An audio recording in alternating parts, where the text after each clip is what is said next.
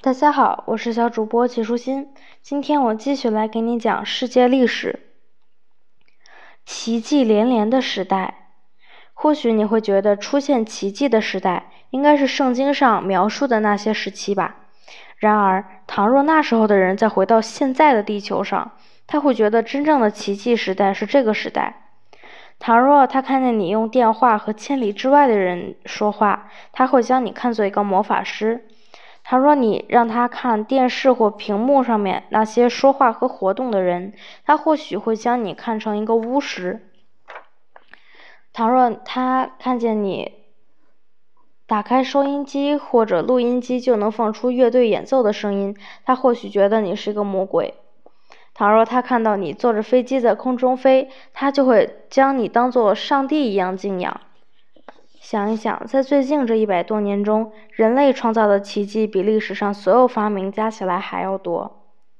苏格兰人詹姆斯·瓦特是最早奇迹的魔法师。哦不，我们应该称他们为发明家。瓦特在看。火炉上烧开的水壶时，发现盖子被水蒸气顶了起来，于是他从中得到了启发，产生灵感。既然水蒸气可以将茶壶盖顶开，那么它就可以将别的东西推动。于是他制作了一个机器，它的原理就是利用水蒸气的动力顶起活塞来推动车轮转动，这就是最早的蒸汽发动机。瓦特的蒸汽机可以将车轮和其他一些东西推动，可它本身不能动。英国人史蒂芬森将轮子装到了瓦特的发动机上，于是发动机也有了能推动它自己前进的轮子。这就是最早的火车头。没多长时间，在美国的轨道上，用这种奇特的发动机带动的怪模怪样的车厢就开始跑了。最初，这些火车只能跑几千米。后来，一个名叫罗伯特·富尔顿的年轻人想到，可以将瓦特的发动机装在船上，这样他就可以推动船的桨轮。人们纷纷嘲笑他，称他造的船为富尔顿的蠢物。然而，当船上已经装上发动机之后，船是真的可以前进的。富尔顿可以笑对那些诚心嘲嘲笑他的人了。富尔顿称自己的船为克莱蒙特号。这艘船定期沿着哈德逊河的河道航行。在此之前，人们无法和对方的人对话。电报机的发明将这个问题解决得很完美。电报机会发出一种咔嗒声，电线将电流从一个地方传到远处的另一个地方。倘若你按下电线尾部的按钮，电流通过电线的传输就会被阻止，电流另一端的仪器就会传出咔嗒声。一个圆点表示短的咔嗒声，一条横线表示长的咔嗒声。这些圆点和横线都可以换成字母表中的字母，这样你就能凭借这些点和横线将电报传递出来的消息拼出来。美国画家摩尔斯发明了电报机这个精妙的小仪器，他最早在美国的巴尔的摩和华盛顿之间建了电报线。上帝创造了怎样的奇迹？是他第一次发的电报内容。一个名叫贝尔的老师看到聋哑儿童听不见声音，感到很痛苦，于是他想找个办法帮助他们。在这个过程中，他发明了电话，就像电报机传递电流声一样，电话也可以传递语言。有了电话，你就不必将和电报对应的特别字母表记住了。也不用看着电报将那些点和横线对应成字母再拼写出来。有了电话，无论什么人都可以在地球这边和另一边的人直接通话。应用在今天日常生活中的发明相当多，其中有一些是几个人共同发明的。因此，我们很难说清最初是谁发明了这些东西。比如，电动机的发明，就是因为有些人想到了用电来推动机器的运行。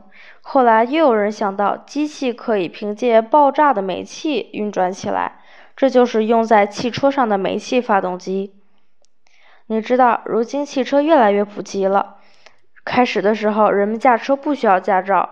道路上也没有任何的交通管制，像停车标志、交通信号灯等等。你想，这会引发多少问题啊？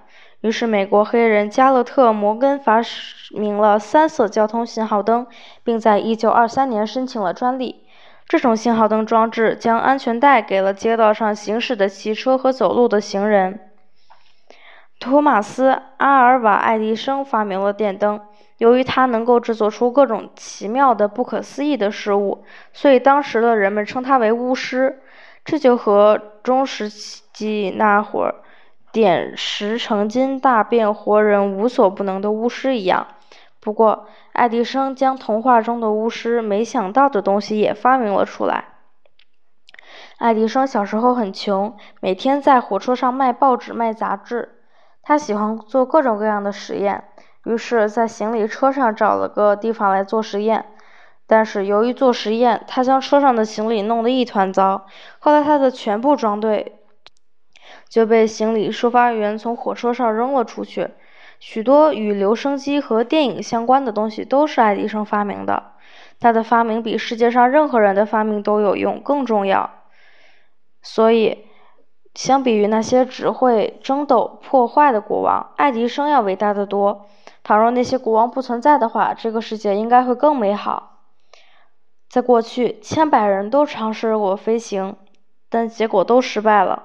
无数的人认为人是不可能飞的，做这种尝试的人才是傻子。一些人甚至还说尝试飞行是不对的，因为只有鸟儿和天使从上帝的手中得到了飞翔的能力。最后，经过了多年的实验和几千次的努力，美国的莱特兄弟将这个不可能的事情变成了可能。他们发明了飞机。一九零五年，飞机在三十八分钟三秒内飞行了三十九公里。意大利人马可尼发明了收音机，还有很多人坚持在搞科研发明。